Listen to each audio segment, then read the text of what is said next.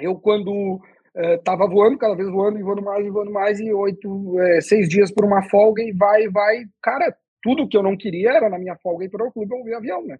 E eu vejo muito aviador assim. E é triste, eu fico extremamente chateado de ver aviadores que não querem mais ser aviadores, eles só querem ir lá ganhar o salário deles. Cola 10 Fala pessoal do Farol de Pouso, aqui é o João, falando diretamente de Campo Grande, Mato Grosso do Sul, a terra do tereré, da sopa paraguaia. É isso mesmo, estou aqui para mais uma gravação de podcast. O seu, nosso Farol de Pouso, o seu podcast semanal de aviação, orgulhosamente apoiado pela Realizar Escola de Aviação Civil lá de Towers, né, no município de Torres, no Rio Grande do Sul, e a, a Hangar 33, a marca de moda masculina diversa da aviação. E vamos para esse bate-papo com essas grandes figuras que estão movimentando a aviação de Porto Alegre ali, no município de Águas Claras, vamos conversar um pouquinho com eles, e do aeródromo de Águas Claras, né? E diga lá, Félix, você que foi lá João. recentemente, o que, que você viu lá de perto? Conta pra nós. O João tá cada vez mais empolgado nessas aberturas do podcast. A gente já tava rachando o bico, dando risada aqui da, das descrições dele em relação a, a, Campo Grande, né? É isso aí, Alberto Dias de Oliveira, nosso querido Beto, também conhecido como Aranha, ou mais localmente conhecido como Galo Disparado. Ele, ele tem uma onda de choque nas costas, onde ele vai, ele passa um, um estampido sônico. E também a ilustríssima presença do Márcio Sanches, que juntamente com o grande comandante Ondino Dutra, eles foram os, são os responsáveis, né, pelo aeródromo que o João Vitor acabou de contar para vocês, lá em Águas Claras, em Viamão, no Rio Grande do Sul. Então vamos lá, vamos começar dando as boas-vindas aí ao Márcio e ao Beto. Sejam bem-vindos. Márcio, sua primeira vez aqui no podcast, dê um alô para a galera. Ok, pessoal, muito bom dia a todos, boa tarde. Eu falo diretamente de Porto Alegre, a terra da costela e do chimarrão. Então é um ah. prazer estar participando com vocês aqui do Farol de Pouso, para a gente ter essa conversa bastante descontraída aí e falar de aviação, que é um tema que com certeza é, nos une. Absolutamente. Deu até uma água na boca, ainda bem que logo mais aí nós vamos ter um churrasco lá na casa do Beto, daqueles bem bom. Fala, Beto, dá um salve pra turma aí. Fala, galera, beleza? Eu tô diretamente de Dubai, não é terra da costela, mas nós temos 5 quilos de costela aqui no forno, porque tá 50 graus em Dubai. Hoje não dá para fazer churrasco na rua. Mas em breve vamos nos reunir os amigos aqui da aviação também. então vamos lá. E já emenda aí, Aranha, para contar para a galera o, né, o que, que é o Hangar 17 e como que surgiu e a localização, e aí a gente vai deixar vocês né, mais à vontade para falar. Vai ser bom. Bom, pessoal, é, o Félix me convidou aqui, ele teve em Águas Claras, dia 28 de maio, que foi o dia da inauguração do Hangar 17, que é a estrutura que eu criei é, dentro do aeródromo privado de Águas Claras, município de Viamão, localizado a 40 minutos do centro de Porto Alegre. É o primeiro aeródromo privado do sul do estado e foi obra e concepção do Márcio e do Dutra, ambos comandantes aí da linha aérea, é, não só no Brasil, como Brasil afora, o Márcio já voou fora também. E eles foram, tiveram coragem de criar esse, essa estrutura, que já era sonho dos gaúchos há muito tempo, e foram lá e tiveram a coragem e fizeram isso. Eu não sei nem que ano foi, talvez uns sete anos atrás. E eu fui um dos primeiros a buscar uh, informações e comprar o primeiro terreno lá. E com isso eu criei o Hangar 17, que a gente vai uh, hoje falar um pouco mais, teve inauguração há poucos dias, tem compartilhamento de aeronaves, temos vários projetos uh, engatinhando ainda, mas os sonhos são altos, são grandes e a gente vai discutir mais sobre o Hangar 17 ao longo do, desse podcast aí. Mas é isso, essa é a nossa localização e portas abertas para receber todos os aviadores aí é, é, do sul do estado e de fora do estado também. Vamos lá, tecnicamente falando, qual que é o, o, o indicativo lá? Serra? India Uniform Alpha. Serra Índia. Quando eu tava, quando eu tava no, dando, como instrutor lá em Porto Alegre, já tinha até feito a homologação do noturno lá, né? Da, das luzes lá, né? Pô, o negócio é chique, cara. Já na lata já tinha botaram as luzinhas, né? Como que foi essa, essa questão? Já foi pensado já assim que vocês construíram todo, certificaram o aeródromo, já pensaram em botar um noturno já para ter uma flexibilidade? Como que foi? Bom, acho que essa pergunta compete à minha pessoa.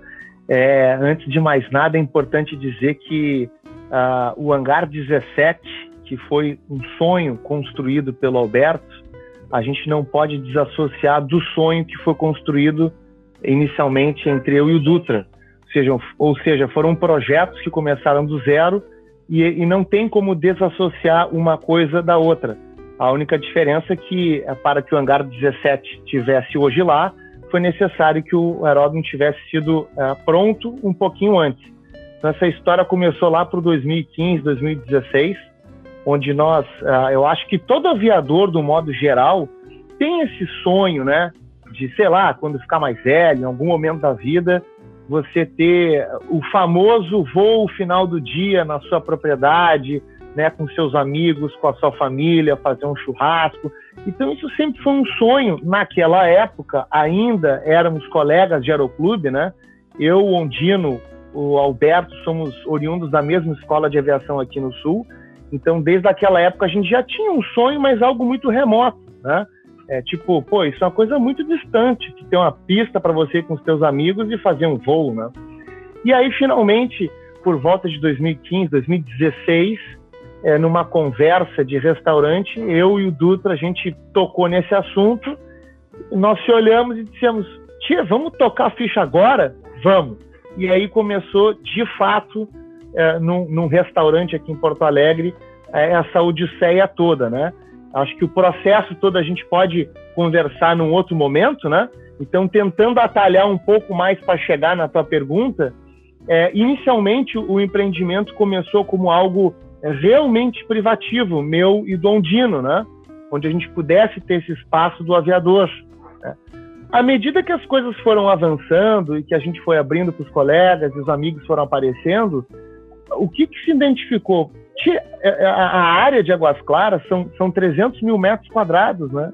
Vocês não acham que é muito grande para terem só duas pessoas? Quem sabe a gente não abre para outros associados, a gente pode implementar o, o, o, conceito Flying Community, que é o condomínio aeronáutico, né? Podemos trazer mais amigos, a gente pode fazer o condomínio aeronáutico, né? Uh, vender os terrenos e, evidentemente, também ser remunerado de certa maneira pelo trabalho feito. Então, o projeto de Águas Claras ele foi ele começou com um sonho e foi tomando lentamente o caminho que é hoje, né? Ah, o que que acontece ao longo dessa trajetória? Ah, a gente entendeu que o caminho era esse, então, né? Abrir espaço para os amigos, para os colegas, fazer uma comunidade aeronáutica. E nós entendemos também que aí vem a pergunta do João, o balizamento sempre foi, né? E ainda acho que por muito tempo ainda será um diferencial muito grande, especialmente pelo custo agregado da operação e também pelo prazer de você chegar na sua propriedade, apertar o botão, acionar o balizamento e sair para fazer um voo e voltar, né? Isso é fantástico. Então, a partir daí foi aberto uma força-tarefa entre eu e o, e o, Dutra, né, que é o, que é o meu outro sócio, fundador de Águas Claras, para que a gente pudesse viabilizar o balizamento noturno. Então, hoje sim, é, a gente tem, a, a, gente fica a 38 quilômetros de Porto Alegre. Na ocasião que a gente homologou o balizamento, nós éramos o único aeródromo da região a operar noturno, né? o que dá uma flexibilidade para quem quer se deslocar nas principais cidades. E, obviamente, o mais legal é você. A gente, todos nós começamos na aviação pequena, e o grande drama era pousar antes do pôr do sol. Hoje a gente tem o prazer de decolar e pousar a hora que quiser. Então eu quis fazer uma breve introdução para a turma entender o que é o aeródromo de Águas Claras e dizer que juntamente com isso o hangar 17 que é o Galo, né, é, chegou e decolou junto, né? E hoje a gente tem essa parceria, não, não somos coisas isoladas, né? Não tem como desassociar uma coisa da outra. O Márcio fala tão bem que eu acho que tu devia pegar o meu lugar aqui no podcast, Márcio, porque imagina cara, a sensação que eu lembro, eu vou falar uma assim que eu lembro quando o Alberto me trouxe as primeiras imagens de drone lá do aeródromo, quando ele decolou assim no final da tarde e vocês já estavam com o balizamento aceso, tinha recém sido instalado, e o Beto foi lá, fez um voo de drone e me mostrou. Aranha, olha isso aqui. Cara, é um charme que é, é. indescritível. Você pousar numa pista de grama com um balizamento noturno, né? Então, assim, isso é uma das coisas que vocês fizeram que faz realmente toda a diferença nesse conceito fly-in e poder curtir tanto no horário de, da manhã, quando se você quiser decolar bem cedo da manhã e pousar no seu destino ainda de manhã cedo, ou né, o que é o mais comum é o voozinho do final da tarde, combinado com um churrasquinho antes e um depois, o e ou um depois. Então Aquele eu lembro. O famoso almocinho em canela, né? Depois né? volta no final da Só eu que vou. O, os caras não fazem o voo, só eu faço. O Beto vai poder contar isso aí. Então vamos lá, Beto. Vamos contar, vamos voltar lá do começo, então, quando tu. Dessa época aí, quando tu falou assim: vou comprar o terreno. Esse aqui é o, é o campo mais charmoso do Rio Grande do Sul, pista de grama com luzes. Como é que foi lá? Conta para nós, Beto. A verdade é como ele comentou, né? Já existia uma vontade, sempre teve uma vontade, né? E não existia ninguém, eu sempre falo, é, coragem, né? Para investir, né? Comprar uma área grande, é, perder noites de sono aí para tentar construir, enfrentar a ANAC, imagina a batalha que não deve ter sido, e investimento para longo prazo, né? Uma coisa de. E eles foram lá e fizeram. Então, quando eles fizeram isso, eu não tive, não. Vou perder chance, eu vou comprar o terreno. E eu era para eu ter comprado o primeiro terreno, acabei comprando o segundo, porque eu estava em Dubai trabalhando aqui, só por questões de semanas eu fui, eu comprei o segundo terreno e disse, cara, eu vou fazer isso aqui na minha aposentadoria, fácil que eu vou ter aqui um hangarzinho para eu ter meu avião e tal, tal, tal, lá na aposentadoria. E aí, voltando um pouquinho, eu tive um gap na minha aviação comercial, que eu, eu trabalhei três anos fora da aviação. Eu voava numa linha aérea, numa regional, voei numa linha aérea, a linha aérea fechou.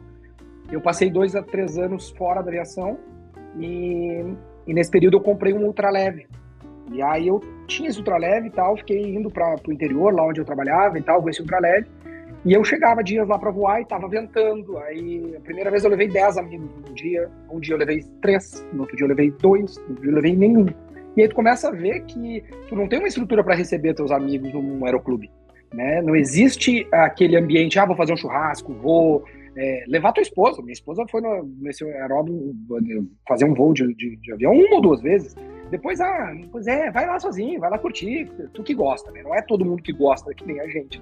Então, naquele momento, eu voltei para aviação comercial e vendi o avião porque não, não comportava, aí entra também a história de compartilhamento, não comportava nas minhas finanças eu ter um avião. Pra ter uma ideia, meu salário deveria ser coisa de 5 mil reais e a garagem era 1.500 reais. Então não comportava eu, como piloto de linha aérea, ter um avião. E aí que eu comecei a. Cara, avião é compartilhado. Primeira coisa. E segundo, é legal ter o avião, mas mais legal mesmo é ter um hangar. Bota isso numa gaveta e vamos seguir. Daqui a pouco surge um aeródromo. E começou essa história de guris e tal. Eu vendi o um avião. E dali eu. A gente veio tocando aviação aqui, voando fora e tal, juntando mais dinheiro e tal. De repente eu faço lá, na, a gente deixa para fazer mais ali na frente e tal. E sempre aquela ideia, né? De que quando eu me aposentar, quando eu me aposentar, quando eu me aposentar, quando eu me aposentar. E aqui fora a gente vive muito isso, né? Tem, parece que tem data de validade. Ah, tu vai voltar pro Brasil, ou tu vai uh, ir se aposentar na Europa, ou enfim, a galera fala muito de aposentadoria porque aqui a gente não tem um INSS, né? Então a gente tem que, não que seja um, um plano de aposentadoria INSS, mas é, tu, tu tem esse planejamento de que tu tem que te organizar financeiramente, que tudo que tu fizer na tua vida é o que vai te dar o teu futuro. E veio 2020. Na nossa cara, um monte de amigo demitido, a gente, um monte de gente perdeu familiares, e, a gente, e eu comecei a me dar conta, cara, eu não vou deixar os meus 60, porque eu não sei o que vai acontecer daqui 30 anos ou 25 anos. Eu vou dar uma peitada mais cedo, eu vou dar um jeito de, de construir esse hangar antes. E aí eu vim assim, bom, não faz absolutamente nenhum sentido eu construir uma estrutura, hoje eu morando fora. Digamos que eu passo 30 dias por ano no Brasil. Ter uma estrutura, um avião só para mim, não faz absolutamente nenhum sentido financeiro, né? Eu ter essa estrutura lá. E aí eu comecei a estudar sobre compartilhamento de aeronaves. Bom, o avião dá para ser compartilhado. A gente pode comprar um avião, divide entre cotas, que a gente já fez um podcast sobre isso com o Magnolia, que o Alexandre me ajudou um monte. E aí a gente traz o avião compartilhado. Passa a ser uma fração daquele custo e tu ainda tem aquela comunidade, aqueles amigos para tu dividir aquele dia de ir fazer um voo, é, fazer uma rota, fazer um churrasco com um amigo, mesmo que o dia esteja ruim, a gente vai lá bater papo e tudo mais. E, e aí entra o nosso primeiro avião compartilhado, que é o Papatango Alfa Golf Delta, antes mesmo do hangar. O Márcio pediu a palavra aí. Posso complementar? Eu acho importante, o, o, o Alberto tocou num ponto que é muito importante a gente, a, a gente refletir sobre isso. Nós que começamos a nossa carreira é, em aeroclubes, né? A gente, aquilo para nós é a coisa mais legal que tem, você ir para o aeroclube, fazer o seu voo, encontrar os seus amigos. E mais legal ainda seria se tu pudesse levar a tua família ou os teus amigos que não são da, da aviação, né? Namorada, companheira, enfim. Só que a gente sabe também, né, em, em Alberto, estou falando aqui a respeito da, vamos botar assim, a hostilidade, de certa maneira, que é um aeroclube para os familiares do piloto. Né? A gente que começou no aeroclube, é muito legal ir para lá, passar o dia, fazer um voo, bater um papo, ver o pouso da turma. Só que aquilo é legal para ti. Aí, às vezes, tu quer levar os teus familiares, namorada, amigos, só que aquilo é até legal, assim, de olhar, mas daqui a pouco não tem sentido. 15 minutos, meia hora. E, e, e muitas, é, e, e, muitas vezes os aeroclubes, né, como eles não têm essa vocação para essa parte de aconchego de, de familiares, eles se tornam um ambiente hostil para a esposa do piloto, por exemplo. Tu não tem onde sentar, tu não tem uma TV, o lugar todo normalmente é mais comercial, enfim. Então, esse ponto que o, que o Galo tocou foi um ponto que a gente pensou inicialmente a, a, na hora que nós fomos montar a estrutura do aeródromo e que vem a calhar com o hangar 17. Que, qual que é a ideia? Não é só aviação. Às vezes a gente vai lá para ficar lá, para ficar olhando o hangar, para ficar olhando o avião, batendo papo, né? Não é só um lugar de entrar no avião e voar. Aquilo se tornou é, um, um, parque de diversões que não necessariamente tu tem que entrar no avião. Então o hangar 17 ele tem uma estrutura muito bonita, muito agradável e convidativa para os familiares. Não é comum os amigos, né, Galo? A turma quer fazer festa de aniversário lá no hangar, quer levar. Agora mesmo, essa semana, eu passei o dia em Águas Claras com a minha família e com a família de outro associado. É um espaço aberto, as crianças podem correr, né, na parte que, que pode, evidentemente, né, sem nenhum problema de segurança, a área é verde, né, pode brincar com os bichos que tem lá, galinha, enfim. Então, é, é, é eu queria fazer esse, esse comentário para dizer a, da importância que foi também o Hangar 17, não somente na parte é, de, de, aviões em si, mas que ele cumpre um papel social para o aviador. Eu chegar para minha esposa, pô, vamos lá em Águas Claras, ela diz, bah, legal, porque ela sabe que vai ter um lugar bacana para ir com a, com a nossa filha, passear, vai encontrar as esposas dos outros amigos, tem internet, tem a parrigeira, tem a geladeira, tem tudo. Então era só essa, esse adendo que eu queria fazer, o que o. o e a, e a palavra muito bem escolhida, né? Aconchego. Acho que essa palavra é uma palavra muito é. legal para descrever isso. E aí. Mas. E também essa questão, vamos voltar um pouco atrás ali, o que o Beto falou, é, de tirar isso do papel em face à pandemia, né? Porque a gente realmente estava vivendo um momento que, que acho que muita gente parou para repensar algumas coisas, né? E coisas sérias da vida, a ponto de tipo mudar um plano desse, né? Trazer lá para lá de lá que seria lá para frente trazer para agora o momento de construir. E aí, Beto, falando além da parte de aconchego, como é que tu decidiu assim? Uh, que tamanho que ia ser a parte do aconchego, né, do apartamento em si, da, da, da moradia, do hangar, e também da parte de quantos é, aviões tu poderia colocar e tal. Como é que foi isso? Assim, Félix, eu quando uh, tem, tem toda uma questão simbólica, né? Que a pandemia me fez refletir que a gente tem que viver o agora, aquela coisa toda. Mas o meu apelido vulgar, digamos assim, é o galo disparado. Então parece que eu sou um cara sem noção, sem é, algum tipo de de planejamento e é muito pelo contrário. Quem me conhece de perto sabe que eu sou extremamente organizado, extremamente metódico e eu fiz ao longo da pandemia um MBA. Vai ficar socado em casa, então eu vou estudar. Eu fiz um MBA em finanças, que é uma área que, eu, que me atrai bastante. E a gente vê, como está todo mundo vendo hoje, a inflação subindo muito, né? E eu disse, bom, agora é a hora né, de eu aproveitar um pouco antes da inflação, subir, pegar tanto nos... Porque o que aconteceu? Baixa a a produtividade do cara lá do ferro, cara do cimento. O que, que acontece? Quem tem cimento, quem tem ferro vai vender o dobro do preço. E aí muitas construtoras e tudo foi subindo. Hoje tu constrói um hangar pelo dobro do preço do que eu consegui construir naquele momento. Então foi uma jogada estratégica também no sentido do tamanho que eu fiz. Eu fiz um hangar de 18 por 36, sendo que a parte de hangar uh, ela é 18 por 30 e a parte de casa é 6 por 18, né? Então é uma, uma das dos lados ali, enfim, é difícil de entender agora por números, mas basicamente é isso. Aí a, o tamanho do hangar. Daí eu, eu pensei, bom, se eu vou gastar X valor, eu consigo uh, colocar quantos aviões a um preço de mercado, isso vai me render quanto, me monetizar quanto sobre o valor do patrimônio. Aí eu, ok, eu consigo tirar X%. Tá? Taxa Selic, na época estava 3,25%, hoje já está 11, 12, 13. Hoje já não valeria tanto a pena, né? Hoje valeria a pena eu deixar, desse, de repente, esse dinheiro trabalhando e depois mudaria. Porém, tem a questão sonho, tem a questão vontade. Né? E outra, eu não tenho um imóvel no Brasil, a gente não tem uma casa no Brasil, a gente sempre sentiu falta. E eu falei, bom, eu agrado a patroa de um lado, construindo uma casa do padrão dela, minha esposa é arquiteta, do padrão que ela, tá, que ela gostaria de construir uma casa, com dois, três dormitórios e tudo mais e tal e junto um negócio. Né? Então aí que veio a ideia do Hangar 17. Hangar 17 o que é? Hangar 17 Flying Club.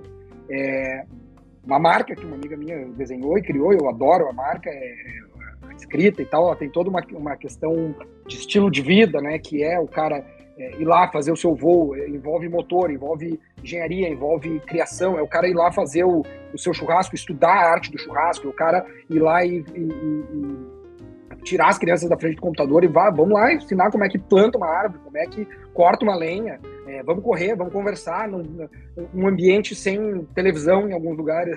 É, na sala lá tem televisão, claro, porque em algum momento alguém vai querer assistir uma televisão, mas um ambiente de conversa, de trocar ideia, trocar experiência, unir amigos. Eu falo que ter o avião lá, o Alfa Golf Delta, se eu tivesse aquele avião sozinho, eu ia ter um 20 avos da, do prazer que eu tenho ter ele com meus amigos é muito mais legal ter ele com eles para trocar experiência, bater foto, sacanear, é, enfim, é, fazer um campeonatinho de pouso que nunca saiu. A gente sempre fala, mas todo mundo diz: não, primeiro tem que aprender a pousar, avião. A gente vai sabendo. Então a gente é, ter essa camaradagem que remete ao aeroclube, adicionando família, amigos, né, e toda essa toda essa, essa estrutura que foi criada lá com esse intuito. E se desse tudo errado, bom, eu tenho um imóvel que é meu e pronto. Ah, só que não tá dando errado, tá dando muito certo, né? Tá todo mundo procurando, querendo ir, visitar. Final de semana que vem já tem um associado que vai usar para fazer o aniversário de um ano do seu filho. A gente tem um aviãozinho de pedal, as criançadas já tá lá dentro. Meus sobrinhos todos já querem virar piloto. Dane-se meu, as contas dos meus irmãos, como é que vão fazer para pagar essa conta. Mas incentivando novas gerações, tirando daquele YouTube e daquela coisa, uh, não, no, enfim, ficar mais é, é, pé, pé no chão, né? E transmitir essa nossa paixão, né? E mesmo que não queiram ser aviadores, né? É, aquilo é um ambiente legal, né? Que a gente tem falado, como o Márcio falou. Né? Vou dar um Mas, exemplo aqui para o pessoal que. É, acho que tem um, um, um, baita aprendizado ali, né, Beto? Porque além de tu falar dessa questão da, né, da volatilidade dos mercados, de quando você, né, você tem momentos e momentos para você aproveitar certas coisas no mercado. Então, isso é um ponto né, de aprendizado ali. Mas eu queria ilustrar também que na época, quando tu começou a realmente tirar do papel isso, é, né, o, o, Beto fez uma coisa, uma sacada muito legal, que foi realmente desenhar o hangar é, no papel e imprimir o papel e pegou uns modelos de avião na escala real dos aviões mais comuns da aviação geral no Brasil para poder medir num papel em cima da mesa qual, quais que seriam as disposições possíveis para ele aumentar o tamanho do hangar conforme o, o, investimento que ele gostaria de ter, ter de retorno. Entendeu? Assim, ó, você, querido ouvinte, que está pensando assim, pá, pô, é verdade, tipo, a gente tem agora, ah, tem o Thiago da House lá, né? uhum. né? O Thiago já pode ser que ele tenha algumas, uh, dif alguns diferentes uh, projetos que ele trabalha e que ele tem como dizer, ó, aqui vai caber um, um Baron, um, um, um RV, um Cirrus, um Cessna 152. Ah, aqui vai caber um King Air, um Pilatus, um, um R44, não sei o quê. E o Alberto, na época, quando ele começou a fazer esse estudo, ele realmente fez uma planta baixa, toda sob medida, com vários modelinhos de avião e foi colocando as disposições dos aviões para ver que aviões que ele ia conseguir colocar ali para poder pensar na rentabilidade dele, cara. Então, assim, né? Você aí que né, tá pensando né, nesses aprendizados aqui na, na, no podcast, esse aí foi um exemplo que, que pô, eu vou levar isso aí para né, contar essa história que o meu amigo fez, que eu acho que isso é um negócio sensacional. Né? Essa do, dos modelos, e é engraçado, né? Bom, o que, que tem no mercado, né? Daí a primeira coisa que eu fiz um dia de férias lá, eu peguei um carro e fui em todos os aeroclubes. E bati foto de todos os hangares dos aeroclubes para ver as matrículas, para ver que avião que tem. Porque, querendo ou não, o estado do Rio Grande do Sul, ele é muito, muito carente de aviação geral. Tu pega São Paulo, pega Mato Grosso, pega enfim, até Santa Catarina hoje em dia já é muito mais forte, então economias mais fortes, e o gaúcho não sei porque eles não, até os maiores empresários do estado não têm jato executivo, né? Então é uma aviação um pouco mais, uh, um pouco menor, assim. Então eu fui nos aeroclubes, dei uma olhada no que, que tinha e aí eu fui projetando. Sendo que os primeiros aviões que foram hangarados no, meu, no hangar lá agora é um Air Tractor, que eu nem sabia que existia um Air Tractor no estado, e um Pauni lá que tá, estão angarados lá, nossos primeiros clientes, aí o, o pessoal da, da, da Aviação Agrícola São Miguel, que são nossos associados lá, estão, estão angarados lá. Então, tu planeja, planeja, planeja, mas nem sempre está indo no mesmo caminho, né? E a minha ideia, então, qual que era nesse sentido de... Desculpa já fazer um outro gancho aí que me veio na cabeça agora, que era a questão do, do meu sonho particular. Toda empresa ou toda, todo negócio, eu acho que ele vem de uma dor. Aí existe a dor, e se tu consegue curar a dor, tu, tu tem um negócio. Né? Então, sei lá, o cara inventou lá, vai, não consigo organizar minhas finanças. Aí o cara inventou um aplicativo de organizar finanças linkado com o banco. Pronto. Ele tem pessoas que têm aquela dor e ele vai lá e consegue resolver com o aplicativo dele. Ele solucionou. E a dor que eu tinha era eu estar me afastando da aviação geral.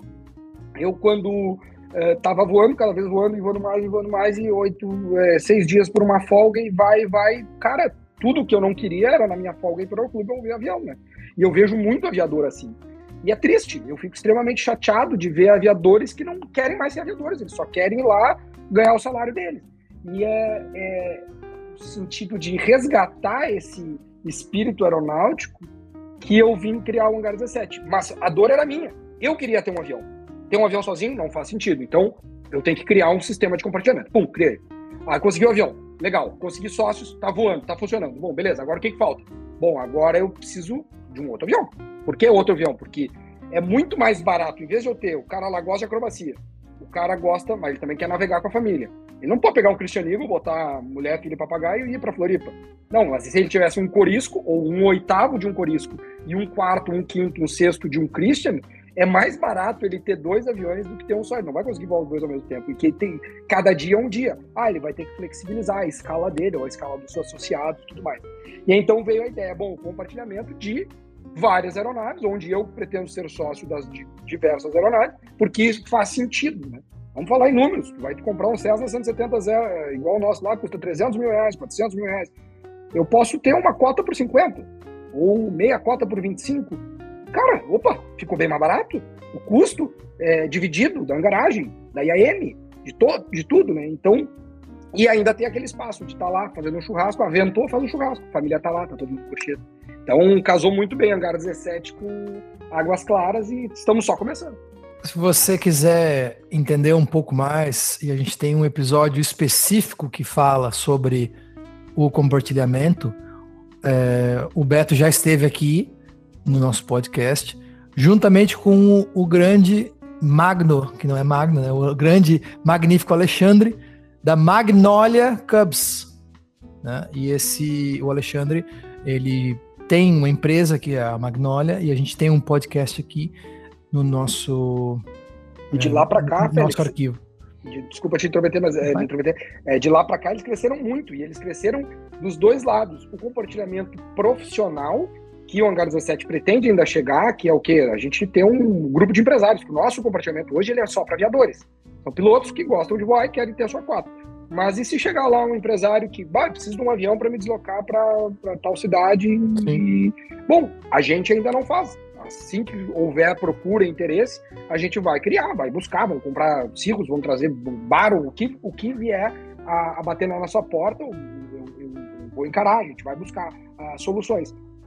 E o Magnolia ele começou com um Cub, que era sonho deles lá, ter um Cub, zero quilômetro do Cub, e tinham 18 cotistas, eu acho, o Cub, e o Cub não voava 100 horas ano.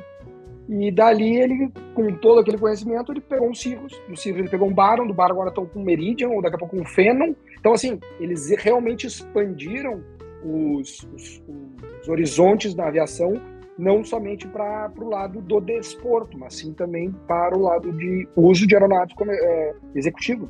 Legal isso. Hoje no, no Alpha Golf Delta vocês são em quantos sócios?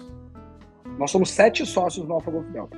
Sete sócios. E aí existe, né, que nem tu falou, é, o, o, o 170, então é um avião legal para tu ficar no circuito, né? Tem, pô, tem um motorzão bacana, é, ele é convencional, né, o que dá aquele challenge, é, é extra challenge pro, pro aviador ali para fazer os pousos, a questão do, do CG e do tamanho da superfície de comando dele, aileron e principalmente rudder, né? Não é, o, não é um, não é um lane muito vou... grande, né? Vou deixar o, o Márcio falar, porque o Márcio ele já, já tá me rindo com o canto de boca aqui no vídeo, porque existe um, uma, uma via dentro do grupo dos sete aviadores que tem interesse de trocar por outra máquina, tá? ou trocar Sim. um Tupi ou um Corisco, alguma coisa assim. E eu sou o. fala, fala, que... fala aí, Márcio, vamos lá, vamos, vamos botar lenha na fogueira aí. É, não, beleza. Enquanto o Galo tava, o Alberto, né, tava discorrendo aí os últimos minutos, é, eu queria ter feito algumas é, contribuições, né? Mas para a gente não se alongar muito, especificamente desse ponto, é, eu só queria uma coisa que eu acho que é importante dizer, Galo, quanto tempo demorou entre você pensar vou comprar o avião e eu te esperar lá em Águas Claras para a gente fumar aquele charuto de comemoração da chegada do avião? Tu te lembra disso? Ah, Quantos dias de, demorou? Coisa de 17 dias. então, assim, é, uma coisa que eu acho que é muito bacana de ser é, visto é que todo esse projeto que a gente está falando, ele não é simplesmente uma pessoa que chegou com recurso, contratou um engenheiro e constrói o um hangar. Como vocês estão vendo, isso aqui envolve muito mais do que isso, mas muito mais. Isso envolve não só isso, mas um sonho, um conceito, uma realização e um novo estilo de vida para os associados do Hangar 17, né? Hoje, eu, como inclusive eu, o Galo é suspeito para dizer porque ele é o dono, mas eu sou cliente dele lá indiretamente, né? Então, assim, a alegria de você saber que você pode pegar os seus amigos, sua família e passar um dia em Águas Claras é muito mais do que simplesmente um hangar com avião porque é isso que vem na cabeça das pessoas, né? O que, é? É um hangar com avião? Não, é muito mais do que isso. Bom, dito isso, o Galo sempre foi, é, como é que se diz, onde ele põe a mão, a coisa acontece muito rapidamente. Foi assim com o hangar 17 e o 170 foi um troço incrível, né? Ele decidiu que ia ter o avião e em 17, acho que foram 20, 20, 19 dias entre ele ter botado na cabeça, eu quero trazer um avião isso ele no exterior, não estava nem aqui no Brasil, né? Entre ele ter pensado isso, ter pesquisado tudo isso que ele falou, e o dia em que eu fui esperar ele numa tarde em Águas Claras, isso demorou 19 dias. Então tu faz a conta. Ele pensou no avião, pensou nos custos, montou um grupo de seis pessoas, comprou o avião e, não obstante isso, trouxe o avião, foi, veio para o Brasil, foi para o interior de São Paulo entrou no avião e trouxe, foi uma odisseia. Então toda a história é muito bacana, né? Então esse avião ele representa muita, muita coisa e isso a gente a gente entende que ele tem um apego emocional com toda é, como é que se diz devido, né, ao avião. O 170 é um avião maravilhoso, um avião muito bonito, um avião de asa alta, trem uh, de lâmina, né? é, para quatro lugares, mas a gente sempre usa no máximo três pessoas para não prejudicar muita performance, né? Ele já é um, não é um vovô, é um clássico, então ele demanda alguns cuidados, né? É, uma coisa bacana é que ele é um avião convencional, então a gente sabe, né? Vamos, vamos botar assim, o aviador raiz que gosta de vir e tem um challenge, como o próprio Félix colocou, né? De vir na final, dar um pezinho, foi demais, desfaz, põe um pouco mais de asa, um flare. Então, tudo isso, quando tu, quando tu é, é, executa o pouso, por exemplo, bem feito, deu tudo certo, isso te traz um prazer adicional. Coisa que no avião é, triciclo é diferente, é um pouco mais simples, né? Então, o, o próprio o avião são, é um avião de, de seis cilindros, né? O barulho dele é, é fantástico, é muito bonito é, é, o, eu não sei se vocês já viram a foto interna dele, o avião está todo feito, está zerado. É, é, assim, maravilhoso. Então é um prazer muito grande voar esse avião, né? Especialmente se tu tem uma condição de vento calmo, né? Em condições assim de mais vento cruzado, com turbulência, ele começa a ficar um pouquinho mais chato de operar. E às vezes dá um pouco de restrição de operação. Aí a gente deixa o avião no hangar e os pilotos ficam no bar, né? Como diz o velho ditado, né? Então, como nós somos nós somos um grupo de sete pessoas que na realidade não são pessoas, são amigos, amigos grande parte amigos de, de longa data, né? Com certeza cada um de nós no início pensou, será que isso vai dar certo? Compartilhar um avião, o avião, apesar da cota o valor ser baixo, mas o valor do avião representa algo, né? O avião ainda é um artigo de luxo, é algo grandioso, vamos dizer assim. E, e assim, não podia ter dado mais certo, né? As pessoas somos amigos, as coisas funcionam, uh, o avião está sempre lá bonitinho para voar. Uh, o, o, é muito mais legal. Às vezes a turma pergunta, né, Alberto? Pô, mas como é que vocês fazem com, com a escala, né? Vocês são em sete. Como é que faz para voar? E se eu quiser voar junto, pelo contrário, o mais legal é que todo mundo vá. Eu acho que o Alpha Golf Delta ele provou o seguinte: aqui o bacana é todo mundo junto, bater papo, daqui a pouco alguém bate a palma, cruzada, vamos tirar o avião, vamos fazer um pouso cada um. E assim a gente vai indo, né? E é eventualmente. Ah, não, não, completa, completa. Eventualmente, né, quando alguém quer pegar o avião para passar o dia fora, ou às vezes o galo quando vem para o Brasil, que ele quer daí esbanjar, aproveitar bastante o avião, que ele faz rota Rio Grande afora, né? até hoje não houve nenhum desconforto, aliás, pelo contrário, eu já vi amigos brigando para ceder o horário. Pô, tu nunca voa avião, vai lá, pega o avião, passa o dia inteiro.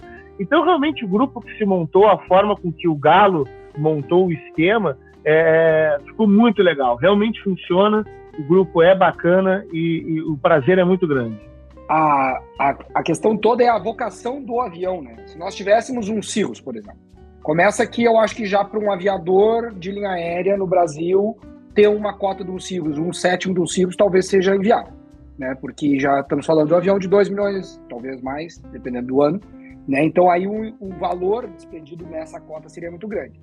Mas a vocação do avião é o que influencia muito nessa questão de escala. Porém, tudo que é, eu sempre falei desde o início, pessoal, tudo no papel, tem contrato, tem regimento interno, tem tudo para que se um dia der alguma discordância, entre em contato lá. Eu, como estou de fora, eu chego para voar, o pessoal, o pessoal, alguém vai usar agora? Ah, eu ia, mas quer pegar a rota? Pode fazer a rota. Eu vou lá e faço, fico dois dias fora e volto. Então não tem muito esse conflito, né? Uh, mas uh, o nosso projeto é seguir crescendo, né? O, eu falo do, do, do Hangar 17 ser um marketplace da aviação geral. Eu fico imaginando assim, o, comentei com minha irmã que é, que é médica e fez a clínica dela e tal, e, e ela me dizendo, pois é, eu não sei se quando eu abrir a clínica eu vou ter cliente. E eu fiz a mesma coisa com o hangar. Eu não sei se eu ia abrir o hangar e se no outro dia vinha algum avião para hangar. E antes do hangar estar tá pronto, veio uma empresa de manutenção, veio uma empresa de aviação agrícola. A gente está com um movimento, mas ter essa, essa, esse momento de abrir, bom, e agora? O que, que eu faço? Né? Tá tudo devagar indo, mas a minha ideia é, primeira, é essa de compartilhamento. E um novo projeto que eu tenho já engatilhado é fazer o que, os, o que se faz muito nos Estados Unidos, que no Brasil não é, é, é mais raro, que é a construção amadora, é a construção de aeronaves experimentais.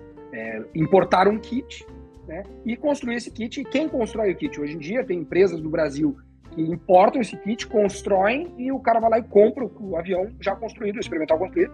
Mas e aí? É, é, primeiro, eu não sei nem se é legal fazer isso. Na verdade, eu sei que é ilegal. Tu pode construir até é, 49%. Não pode, né? É, 49% do avião tem que ser construído, pode ser construído profissionalmente e 51% pode ser tem que, deve ser amador. Ah, como é que tu calcula isso? Bom, aí é a questão da, da, da inspeção. Mas a minha ideia é essa, já para pensar nós quatro aqui. Vamos ter um RV10? Vamos. Quanto é que custa o kit? 60 mil dólares. Bom, beleza. Então vamos como é que dá? Dá para pedalar? Quanto tempo de espera? Vamos juntando esse dinheiro? Vamos trazer. Daí vai chegar um dia no H17 vai ter uma caixa do RV10 lá. E aí, galera, como é que vão fazer? Isso vai acontecer. Vão Vamos fazer um podcast disso um dia e vamos lembrar dele. Vamos tirar da caixa, vamos inventoriar, e vamos organizar, e vamos ver. Bom, chama um mecânico, vamos aprender a reeditar, e vamos fazer o que se faz lá fora, é, nos Estados Unidos, que é, é, é incentivar essa aviação amadora. E aí tu vai ter um avião compartilhado, construído por ti, que tu vai conhecer todos os rebites do avião, e vai ter uma aeronave que no final das contas lá vai ter valorizado, porque tua mão de obra foi tua, né? E eu vejo como prazer, como aprendizado, né?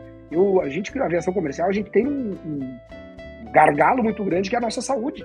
É, se tu amanhã for fazer o exame médico do CEMAL, que a gente fala no Brasil, a gente chega lá, tu não pode mais voar porque teu colesterol tá alto, porque tu não enxerga mais tanto. Eu não quero me afastar da aviação.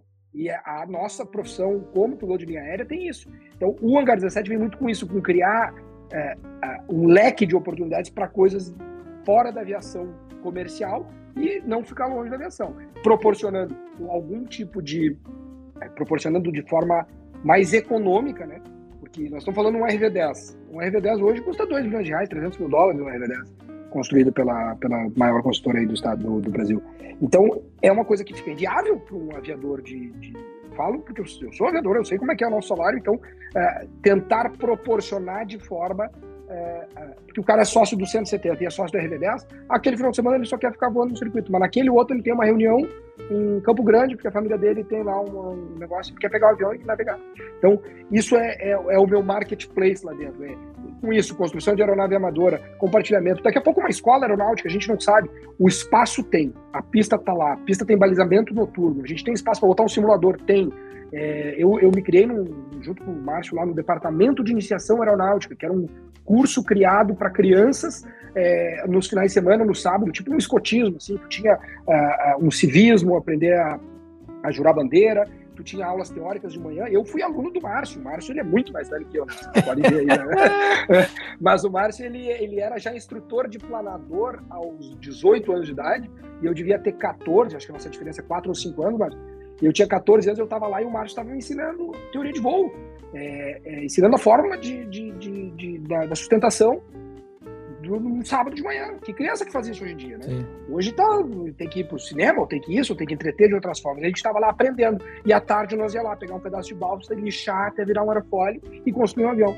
Então, a gente tem uma oficina lá no Hangar 17 que é para isso, que é para tu pegar o teu filho no final de semana, e eu sou sócio do avião, eu sou sócio lá do clube, eu vou chegar lá e vou construir um avião com meu filho no final de semana. Ô, Alberto, fazer um voo de aeromodelo. Aí, né? aí nessa, é... nessa parada, assim, por exemplo, por enquanto, né, se, se continuar assim nessa questão da legalidade, que a empresa não pode ser uma empresa construtora, vamos dizer que a, a, a empresa de manutenção ela não vai construir é, X% e parece que tem que ter um registro fotográfico, tem que mandar para a ANAC, umas coisas dessas. Mas, por exemplo, se tivesse no Hangar 17 Flying Club, tivesse também um Engineering Club como uma associação, assim, uma sociedade que tivesse é, uma sociedade que não fosse uma empresa, que fosse realmente uma sociedade, um clube, vamos dizer assim. Né, um, técnico, um acadêmico técnico, que, que pudesse fazer isso que pudesse fazer essa, essa montagem. Então, por exemplo, é, por, seria parecido com o que vocês faziam lá no departamento de iniciação aeronáutica de vocês, que vocês, por exemplo, as crianças elas poderiam se associar a esse clube, vamos dizer, para aprender Cara, a, a, montar um negócio junto. Então, escuta, o, tem um, um R, um, desculpa, um Bell 47 é, que era do Aeroclube do Rio Grande do Sul, que é um helicóptero da, da Guerra do Vietnã, você deve saber o modelo, que tá, tava lá tirado as traças, foi comprado e, e eu estou tentando buscar é, recursos, né, é, investidores para tentar ver se a gente levanta esse helicóptero e bota em voo. É aquele amarelinho? Eu, isso. Aí, esse helicóptero, é, eu estava fazendo um voo para Salzburg, operando um voo para Salzburg, que é a sede da Red Bull. Aí eles têm um hangar fantástico lá, um hangar 7, né? E aí eu entrei em contato no, no Instagram, eu sou meio boca aberta com essas coisas, mas eu entrei lá e digo, ah, vou ver o cara que tem mesmo menos seguidores, que é o cara que talvez me responda. Daí eu mandei uma mensagem pro cara, Mirko Flying. Mirko Flying é piloto de helicóptero, de todos aqueles helicópteros, do Cobra, é do Executivo, é de tudo mais. E disse, caro Mirko Flying, eu sou piloto e tal, que eu tenho interesse de conversar sobre o R40, é, Bell 47, assim, assim, assim, tô operando um voo amanhã da minha empresa e tal. E ele, vem cá, vem cá tomar um café comigo. E eu fui lá tomar um café com eles. Aí aprendi tudo sobre o R40 e tô trazendo o estudo para a história, é porque ele me levou dentro do hangar de manutenção do avião. Então tinha lá um P-38 aberto, um P-51 aberto. E assim, não tinha uma gota de óleo no chão e tinha um RV. Era tipo um RV asa baixa, é, biplace, assim. E aí eu perguntei para ele, bah, que legal isso aqui, ainda tão, tipo, onde tem P38, o que, que tu quer com um experimental desse, né? Foi mais ou menos a minha pergunta, mais polite, assim. E ele falou, não, esse aqui é dos aprendizes. Como assim é dos aprendizes? Ah, a gente precisa de manutenção. Sabe quantas horas de. A cada hora de voo do P38 precisa de 50 horas de manutenção. Eu, eu repito, para cada uma hora de voo do P38, eles precisam ficar 50 horas mexendo no avião. Tá? É, se é 50 ou é mais ou é um pouquinho menos, mas é um número absurdo. Então a gente precisa treinar pessoas. Então a gente tem um projeto de treininho aqui, a criança vem com 14, 15 anos de idade e a gente vai, se o cara tiver é, vocação, se se dedicar e tudo mais, fora do horário de colégio, e vai lá. E o dono da Red Bull é um cara extremamente aviador e incentiva, incentiva muito. Ele falou e mandou trazer um kit e disse: tá, tá aqui o laboratório da, da Segurizada. No horário de folga deles, eles podem meter. Tava lá um avião construído, velho, por criança. Então tá aí, ó. Não tô, falando, Gostou? não tô dizendo que Águas Claras não pode chegar lá. Pode, a gente não, não tem o recurso que tem a Red Bull, mas a gente tem a vontade. Né? A ideia não é tão longe assim, então, né, Beto? É. Que não. Queria aproveitar o gap de que a, a gente que, que começou do zero, né? Lá em 2015, Águas Claras era, era uma fazenda com mato de dois metros de altura, né? Então, quando a gente chega lá e, e vê nada, nada acontece, porque tu não tem nada. Né? À medida que você acredita, que você aposta e faz as coisas acontecer, eu digo o seguinte: é, hoje o hangar 17 ele é um tabuleiro de um jogo aberto. É, um, é, um, é uma área livre para botar toda a tua criatividade naquele lugar. Tudo que você quiser fazer, você pode fazer. E que se não fosse alguém que acreditou que foi o Galo, né, de construir, isso não existiria. Onde eu quero chegar? Que hoje o, o Hangar 17 é um lugar de exploração infinita. Qualquer coisa que você tiver vontade de fazer no ramo da aviação, essa mesma ideia que vocês estão discutindo, eu nunca tinha pensado nisso, né? Mas tu vê quantas coisas, se a pessoa tiver a ideia, vontade, juntar o recurso, tu consegue montar coisas que não existiam antes. Então eu sempre falo, né? Águas Claras, o Hangar 17 é um tabuleiro aberto, pronto para você fazer o que você quiser. Então, isso que eu acho bacana, né? Da, do projeto. O, o Márcio, tem dois hangares fantásticos no Brasil, que é o WS Museum e o Hangar 33, que são apoiadores aí do Félix e, e eu não conheço pessoalmente, mas já vi muitas imagens, fotos, sigo os canais de YouTube deles e, e fico abismado com o que é feito lá. A nossa. É, o que a gente fez lá, e são grandes empresários de outros ramos que não são da aviação, né? Um, acho que o WS até teve experiência em, em ramo de carga de aviação e tal tudo mais, mas são pessoas que são apaixonadas e que têm recurso para fazer aquilo tudo sem buscar um retorno, né? Nós, Márcio, tu teve que vender lotes para tentar construir a pista. E eu, eu sei, o, eu vejo, gente, eu vou lá e eu vejo o Márcio de já coletezinho reflexivo e cortando grama e plantando e fazendo. Sempre que eu vejo o Márcio lá, eu falo com ele 10 minutos só, porque ele está trabalhando. E eles revertem tudo que foi feito de uh, compras de lotes e tal em novos em, em novas estruturas para a gente é, é, arrumar a pista aqui é, é as, os acessos é iluminação é isso aquilo para que aquilo siga se desenvolvendo da forma que está que está baseado na quantidade de recursos que a gente tem, que é aquilo que tu falou antes, que é muito com a questão do sonho. Águas Claras, se tu chega para um empresário do ramo imobiliário, olha isso, quer, faz uma pista, não vai sair Águas Claras. Diz para qualquer cara lá, eu quero levantar um hangar. Cara, não vai sair o hangar. Aquilo ali tem sangue, suor, tem muito. A gente fala, eu e o Márcio, muito que a gente construiu aquilo de toga em toga. Não é, é privilégio. A gente, eu estou voando de madrugada, ele também, ele juntando dinheiro, se organizando para conseguir fazer aquilo tudo acontecer. Tudo pela nossa paixão pela aviação, que tem tudo a ver com o canal Farol de Pouso. Vocês estão é, aqui hoje né, dando um exemplo de de como tirar sonhos do papel e de como fazer acontecer, é, tanto no âmbito do aeroporto, né, do aeródromo em si, é, e dessas visões de você instalar um balizamento e agregar valor e fazer essas coisas, e ir além, né? E esses, essa semana teve um. Agora eu não sei exatamente quando esse episódio vai ao ar, mas um tempo atrás, um dos seguidores lá do canal, o Anderson Lima, ele falou que tudo que ele, que ele trata no, do farol de pouso ele chama de unifarol. Né? E hoje a gente está vendo aqui da questão infraestrutura, é, planejamento e quase que uma aula de filosofia, né? Porque né, dessas questões de você tirar as coisas do papel e de como às vezes a gente entra em momentos de inércia ou de procrastinação, ou a gente joga nossos objetivos é, meio que num, num, escanteio lá do outro lado do campo, assim, nessa questão, por exemplo, da aposentadoria, mas do outro lado, quando dá um outro toga desse, tu vai lá e vai tirar do papel e vai ter uma masterclass de, de planejamento, né, que nem tu fez, e daria até para ser um case universitário, por exemplo, na área da arquitetura, conforme a tua esposa Carla Seara fez, né? Imagina isso aí na Unifarol, né, no, no campus arquitetura, né, uhum. é, é, um, é um trabalho de mão cheia, de colocar lá, ah, como fazer, fazer uma maquete de um aeroporto, de um, de um hangar, com os aviões dentro,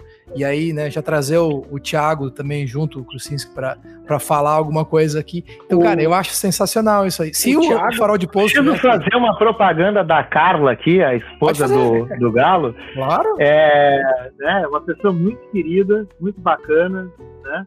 E o trabalho dela, eu, eu e minha esposa, a gente acompanha no Instagram, é um trabalho maravilhoso. E óbvio, né? Eu vou dizer para vocês, não sei se eu já falei para ti, Galo, que quando eu levei a minha esposa pela primeira vez no hangar 17, depois que ele já estava praticamente pronto, né? Isso que não estava todo pronto. Minha esposa falou assim para mim: Isso aqui tem a mão da Carla. É o trabalho dela. É o trabalho então, dos dois. Né? Então, olha, tá de parabéns. Exatamente. A questão toda do sonhar, uma coisa é o cara chegar lá e dizer: Bom, eu quero uma parrigeira de 2,5 metros e meio. Não dá. Eu digo, não, tem que dar. O troço tem 600 metros quadrados, como é que não dá pra Não dá, porque daí o cano aqui, porque daí isso aqui é geladeira, porque não vai abrir aqui, não vai abrir, e aí começa a desenhar. E eu falo para ela, a gente sempre comenta que eu sou o pior cliente do planeta. Eu sou muito chato, eu sou muito imediatista e muito perfeccionista. E a gente conseguiu conciliar isso de uma forma legal. Foi criando esse sonho todo. E e construindo e chegamos a, a, ao resultado que a gente chegou lá. A gente ainda não bateu fotos profissionais porque ainda tem uh, coisas para acontecer, estavam plantando grama. A gente teve que fazer essa inauguração meio às pressas, porque eram minhas últimas férias antes do final do ano. Então a gente acabou inaugurando com coisas a, a serem feitas ainda. E, e, mas o resultado a gente está muito satisfeito e graças a ela, agradeço ela muito aqui já no podcast também. Pelo, pelo... E não me cobrou nada, tu imagina só? Não, ela é, ela é acionista junto, né? Ela é acionista junto. Um dia antes da inauguração, eu fui lá ver o, o hangar do Alberto, encontrei ele de chinelo, bermuda, camisa enrolada, boné e um lápis assim, tipo marceneiro, né? O martelo, chave de fenda. Vamos lá! Olha, quando ele me viu, ele já falou assim: não posso falar contigo, tô muito enrolado aqui.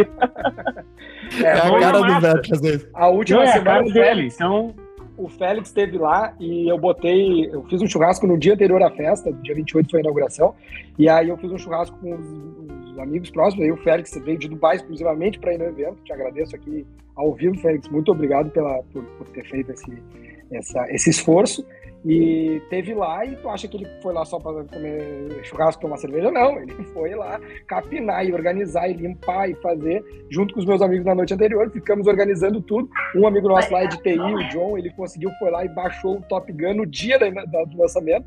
Então, no dia 27, no dia anterior, nós estávamos com um telão de 100 polegadas dentro do hangar, assistindo o Top Gun que estava recém saindo no cinema naquele dia.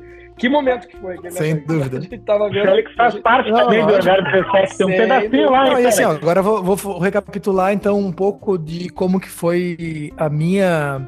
Uh, minha história com o aeródromo de Águas Claras e, e o Hangar 17, né? Bom, quem, quem conhece a gente já sabe, mas quem não sabe, eu e o Beto, a gente fez faculdade juntos lá na PUC, então somos da FACA 19, então a gente fez faculdade em 2005, 6, 7, é, juntos lá em, e depois a gente é, se reencontrou na Webjet, Então, o Alberto, né, a tia Grácia, na verdade, montou um apartamento para nós lá na Ilha do Governador. A minha primeira base né, foi na casa do Alberto, lá no Rio de Janeiro, na linha aérea. E a gente, né, depois que a gente se alinhou os inerciais e vimos que tínhamos todo o potencial né, para ter uma, uma longa jornada juntos na, na carreira e na amizade, a gente sempre falou nisso, que a gente gostaria de ter um condomíniozinho aeronáutico e uma aviaçãozinha nossa. Então, assim, né, desde a época que a gente morava lá na Jaime Vale, a gente falava nisso, que um dia a gente ia poder ter um, um, um pedaço de terra, uma pista, é, junto com o Gerson Litzenberger, que hoje tem a Charlie Zero, tem, a, tem os aviões deles lá numa escola. Então, o, o único que não tem avião ainda, né, ou nem um pedaço de avião dessa história toda sou eu. Mas o Beto me convidou naquela época para fazer parte do. Né, para comprar o terreno, inclusive eu vi os valores junto com o Alberto, pensei nos valores junto com ele, e. Só que para mim ficava muito fora de mão, porque a minha família é de Santa Catarina e tudo, então, assim, isso é uma das coisas que eu acho que o aviador ou quem quer curtir isso é, tem que colocar na ponta do lápis, porque realmente é uma questão de, né, de você colocar bastante valor agregado numa coisa que tu realmente queira utilizar né? Ou então tu faça realmente de uma maneira fracionada que seja que, né, que faça sentido financeiramente versus o tempo de vezes que você vai lá.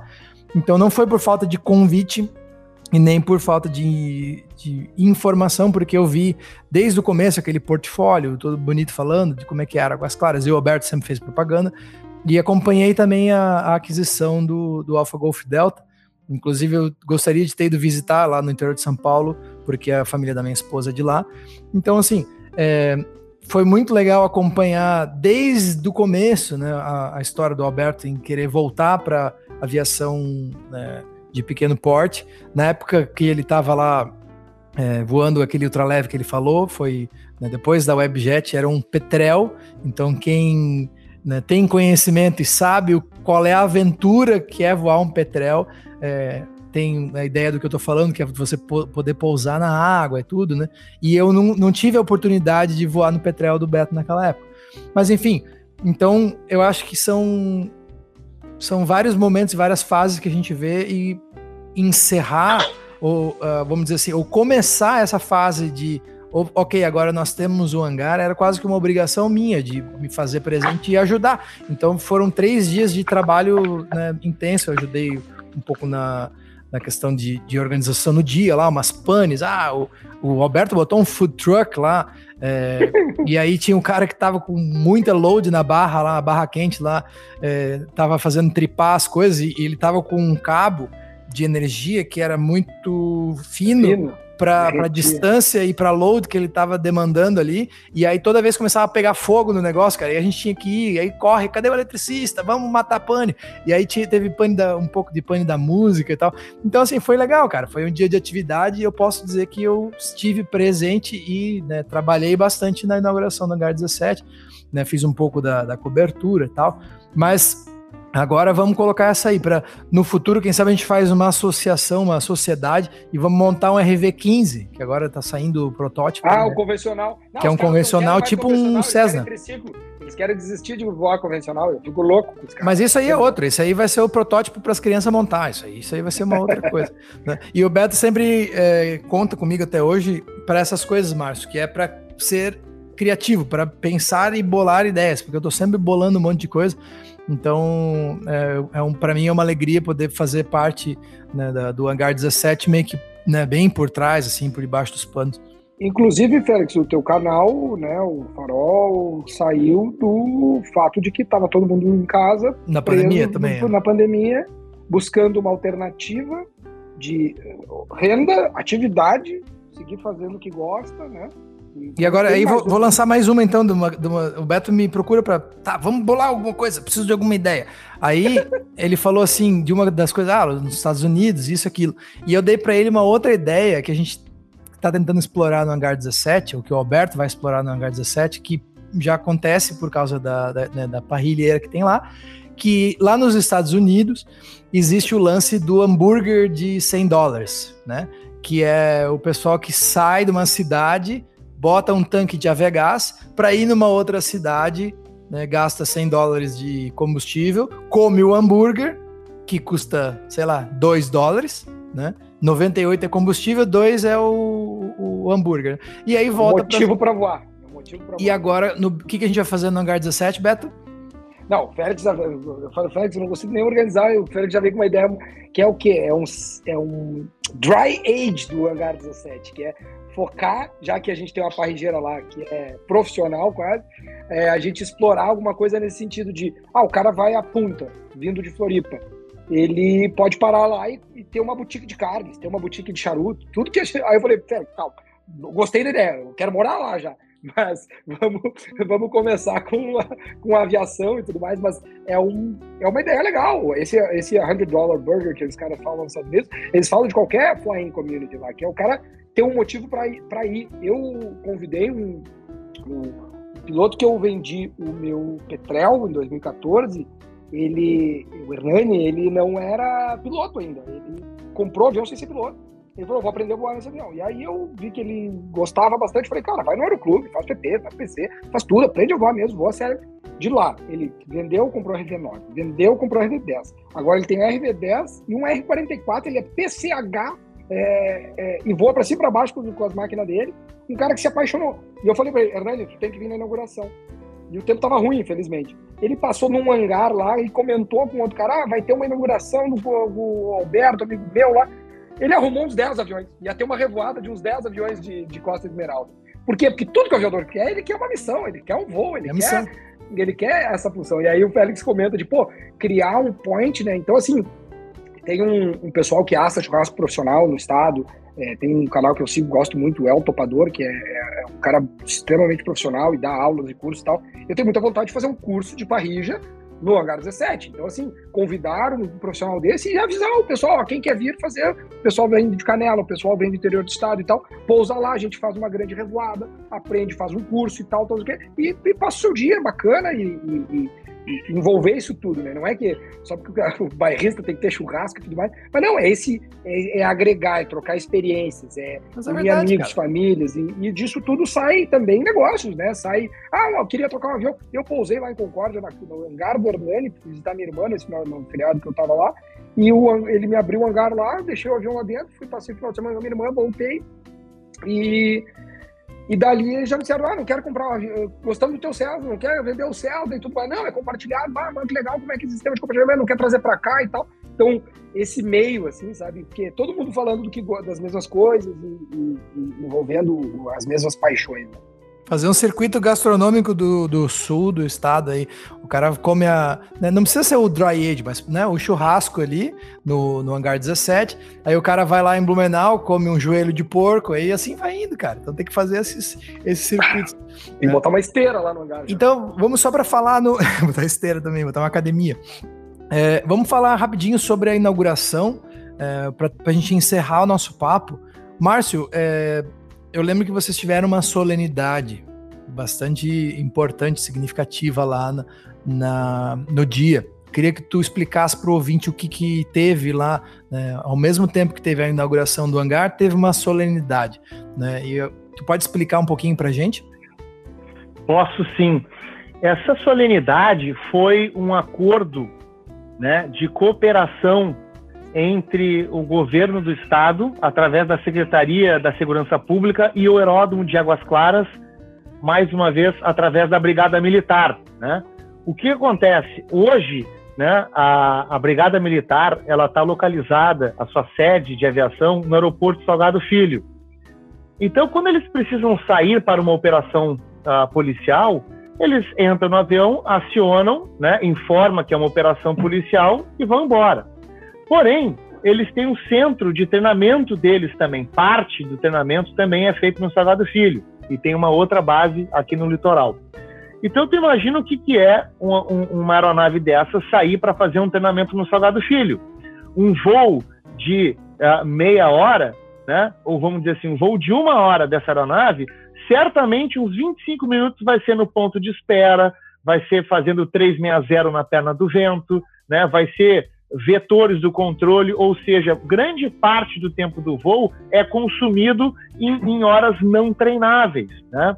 Ou seja, isso é uma falta de eficiência e dinheiro gasto, né? À toa, vamos dizer assim. Então, um dos objetivos de fazer esse acordo operacional com a brigada foi justamente fazer com que a brigada militar e o seu departamento de treinamento tivesse uma flexibilidade maior no seu treinamento. Então, hoje, através desse acordo firmado, eles podem utilizar o aeródromo e, inclusive, a estrutura que nós dispomos lá para pousar com seus alunos, fazer briefing, debriefing e fazer troca remetida, aproximações, simulação das operações policiais que eles fazem, sem nenhum custo e com total liberdade, né, de decolar agora, daqui a 10 minutos, pousar agora, remeter sem problema de tráfego. Então, só aí tu já resolve um problema grande, né? É, eles, além disso, poderiam fazer esse treinamento noturno, o que hoje não teria como fazer na, na outra base que eles têm no, no, no litoral. Né? E tem uma outra questão, que é a questão de abastecimento. Né? Hoje o aeroporto Salgado Filho não dispõe de avigás. Então, a logística que eles precisam fazer para abastecer é uma coisa muito grande, né? Inclusive, já passou por Canela, por Criciúma, pelo litoral. Hoje, né, nós estamos num processo de finalização em Águas Claras para se tornar uh, revendedor autorizado. Nós vamos ser um dos únicos.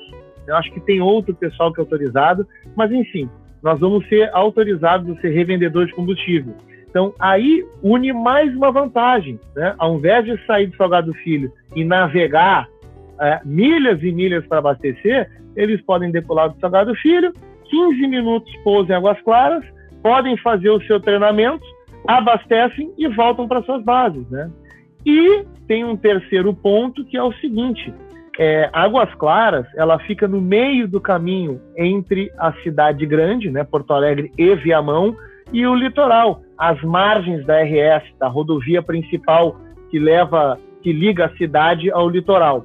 Então, com isso, Águas Claras pode se tornar um, um ponto de apoio operacional deles, onde eles podem fazer as operações policiais um ponto de apoio, num ponto intermediário. Então, quando se colocou tudo isso junto, né, houve um interesse da, da, da autoridade também em fazer essa cooperação. Né? Claro, onde é que nós ganhamos? eu acho que quem ganha não é só o aeródromo, né? mas sim a comunidade de Águas Claras, porque comumente você vai ver aeronaves é, da Força Policial sobrevoando, e conforme eles mesmos já trouxeram, né, o impacto visual né, da pessoa ver um, uma viatura, um helicóptero, um policial, só, só esse fato ele já inibe bastante a criminalidade.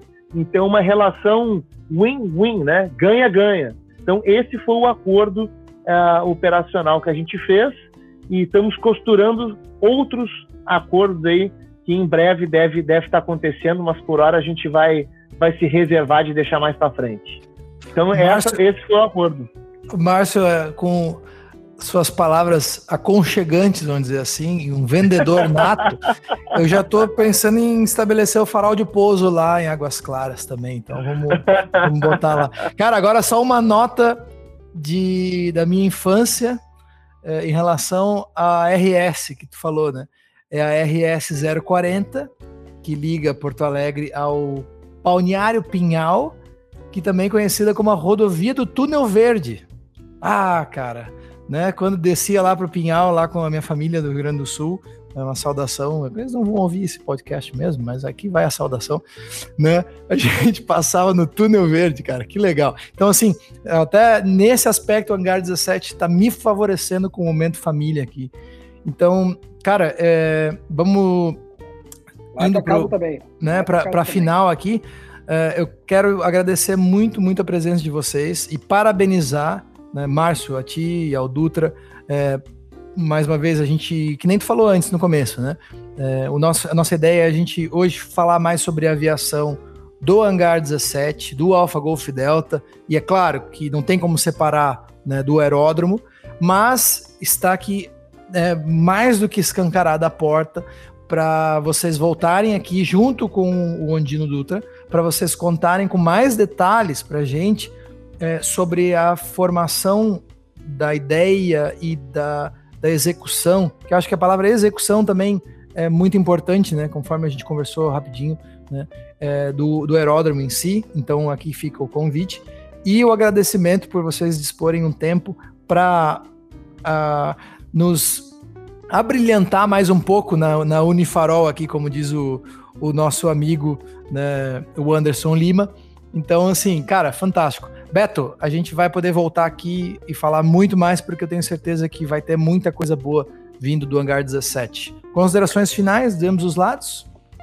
Bom, é, muito obrigado pela oportunidade mais uma vez de estar aqui no canal falando com vocês. É, eu me sinto lisonjeado porque vocês trazem um monte de nome de peso e depois me trazem. Né? Eu fico até envergonhado, encabulado aqui.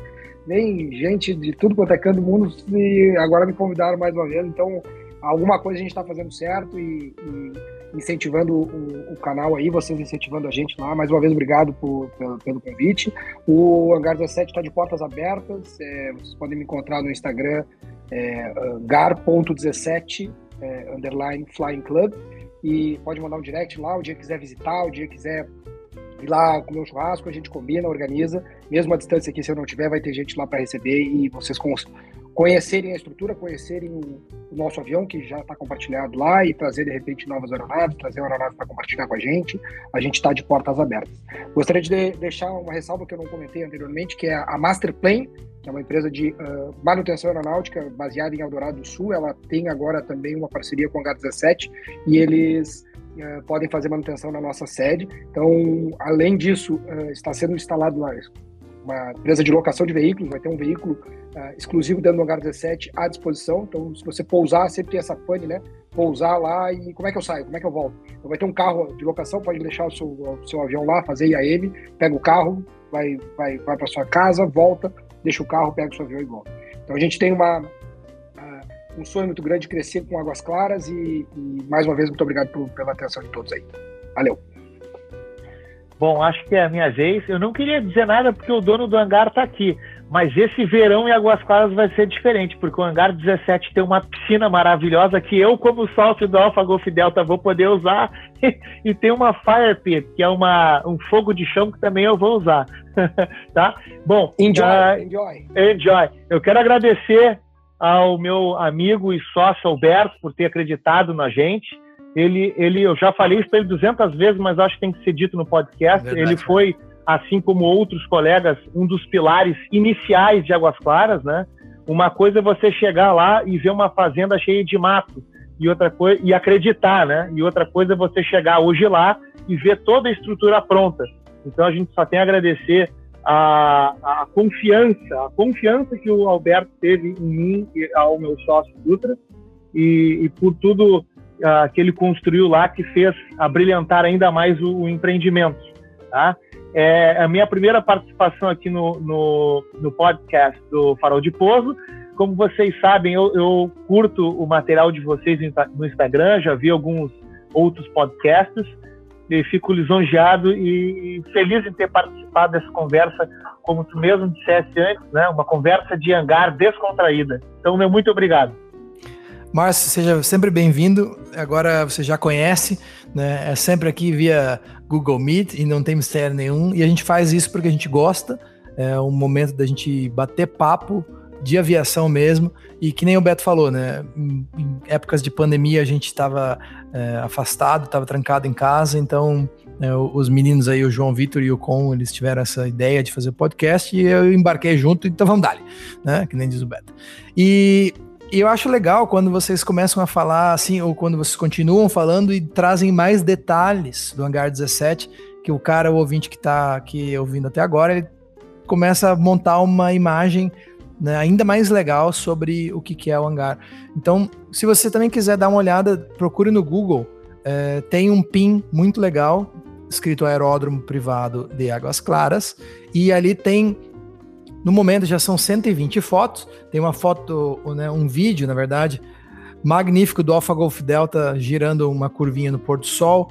Tem é, umas imagens muito legais do Alpha Golf Delta na frente da sede do aeródromo.